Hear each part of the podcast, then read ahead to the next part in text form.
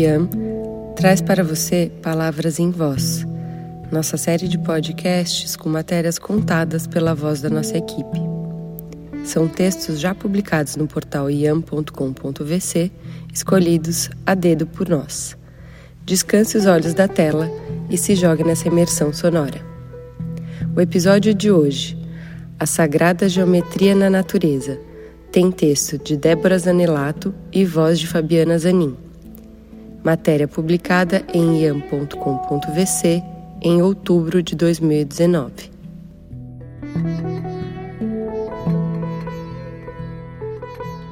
Se repararmos bem, há um padrão em tudo que está no universo, das colmeias das abelhas à forma dos planetas, das moléculas da química à estrutura das galáxias, dos flocos de neve à concha do caramujo, da divisão das células às hélices que compõem nosso DNA, do menor vírus à maior baleia. Na geometria sagrada, esses desenhos não são mero acaso. Eles contêm um significado para além de sua forma e expressam a harmonia da criação. São também um convite para um estado mais contemplativo e um sentimento de conexão com o todo. No livro Geometria Sagrada, Nigel Penick escreveu o seguinte: Apesar do nosso distanciamento do mundo natural, nós, os seres humanos, ainda estamos amarrados às leis naturais do universo. Geometria é a palavra que significa medida, metria, da terra, gel, ou seja, medida da forma, da matéria o arquiteto Carlos Solano aborda o tema em seu curso Casa Natural, a geometria das flores, e explica: tudo que existe tem uma medida, uma informação que pode ser traduzida, muitas vezes em proporções matemáticas que comunicam mensagens. Daí o sentido de sagrado. A forma informa, direciona e pode despertar em nós qualidades superiores à nossa mentalidade corriqueira. Um conhecimento antigo, quem nunca ouviu falar sobre geometria sagrada talvez pense que o conceito é novo, mas esse estudo é muito mais antigo do que imaginamos. Há indícios de que seus padrões já eram estudados nas escolas gregas há 2.500 anos e têm acompanhado diversas civilizações ao longo do tempo.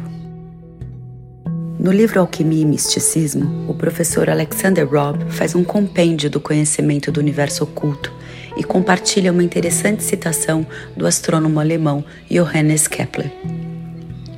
A geometria já existia antes da criação das coisas, eterna como o Espírito de Deus. É o próprio Deus, e foi ela, a geometria, que lhe deu os protótipos para a criação do mundo, escreveu Kepler em 1619, na Harmonices Mundi, obra dedicada a abordar a harmonia das formas geométricas e dos fenômenos físicos. O interessante é que a gente pode observar a geometria sagrada não só nas manifestações da natureza, mas também nas obras humanas.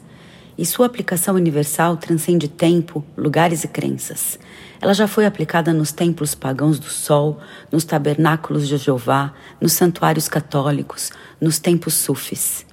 Essas formas também estão presentes nas pirâmides do Egito, nos monumentos pré-históricos de Stonehenge, nas mandalas, em certas pinturas indígenas e até nas obras de artistas, como na Mona Lisa e no Homem Vitruviano, de Leonardo da Vinci. A geometria, como conta Nigel Penick, é um instrumento fundamental por trás de tudo que é feito pelas mãos humanas. E a manipulação da medida estava, nos tempos antigos, ligada a vários princípios místicos. Nigel nos conta o seguinte: Naquele período antigo, a magia, a ciência e a religião eram de fato inseparáveis, faziam parte de um conjunto de habilidades possuídas pelo sacerdócio. Embora seja antigo, muito do conhecimento sobre a geometria sagrada foi ocultado. E o tema ainda carrega uma porção de mistério em torno de uma compreensão mais sutil. A terapeuta e estudiosa do assunto, Elenir Mello, explica: é complexo porque nossa consciência está em expansão. Então ainda não compreendemos o todo, o que ela representa, especialmente a parte energética. Ainda estamos caminhando para alcançar a magnitude disso. Os símbolos da geometria. Segundo a obra de Nigel Panic, o círculo representa o complemento, a totalidade. Está na natureza, no sol, nas plantas e nos animais. Enquanto o quadrado, por exemplo, é a divisão do espaço, a estabilidade do mundo. Um hexágono tem a conexão direta com os círculos, e uma amostra natural perfeita é o favo de mel, manifestando a harmonia divina da natureza. Já o triângulo representa o equilíbrio, o começo, o meio e o fim. Sustenta a energia da Terra em sua base e recebe a energia do cosmos em sua ponta. Enquanto isso, a sequência de Fibonacci, ou proporção áurea, traça uma espiral perfeita a partir de quadrados dispostos de maneira geométrica, expressando uma matemática da criação, com harmonia e equilíbrio. Basta lembrar na precisão do miolo de um girassol ou da concha de um caracol. É interessante perceber que a partir dessas formas simples, como círculo, quadrado e triângulo, desdobram-se outros símbolos, como a flor da vida, representação da beleza criada quando o universo está em harmonia a semente da vida, que fala do começo de tudo, como a divisão das nossas células, o hexagrama, símbolo sagrado dos judeus, a fusão dos principais opostos, masculino e feminino, terra e ar, etc. O cubo de Metatron, que também é um componente da flor da vida e entre seus significados está o de proteção e transmutação.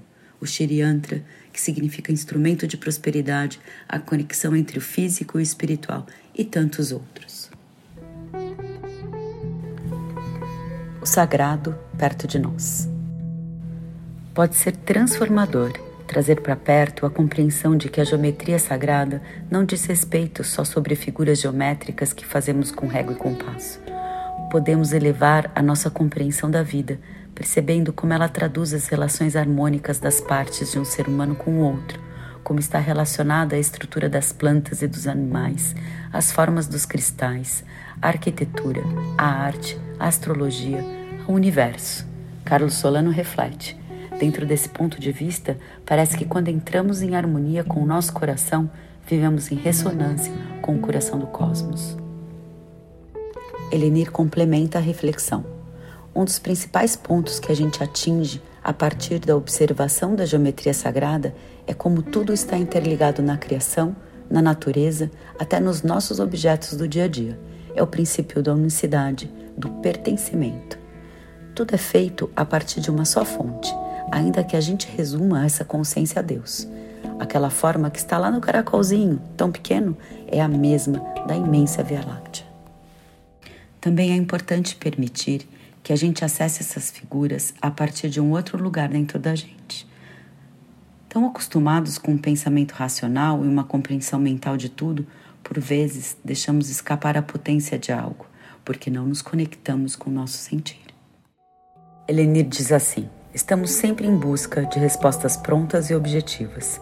Precisamos criar um sentimento de conexão com as coisas para entender além do que uma pessoa falou que significa.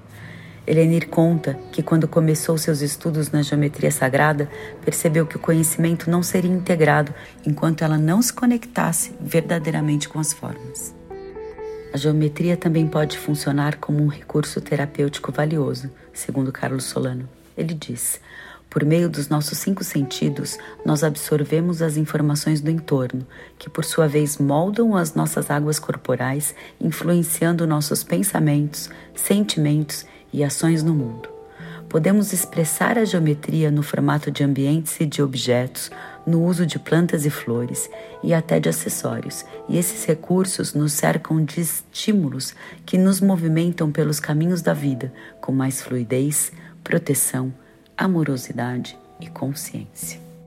Caminhar pelas formas, por fim, pode nos revelar uma jornada de expansão de consciência que nos aproxima da compreensão do todo e também de nós mesmos, e nos trazer a compreensão de que há uma inteligência em tudo que vemos no universo. Se você lembrou de alguém enquanto escutava essa matéria, pode compartilhá-la em texto ou em áudio. A matéria original foi ilustrada por Fabiana Zanin e Eric Artuso e fotografada por Loiro Cunha. Ela está disponível em iam.com.vc no canal Sabedoria Ancestral. Esse podcast teve edição de Dudu Contreiras. Nós ficamos por aqui e até o próximo episódio.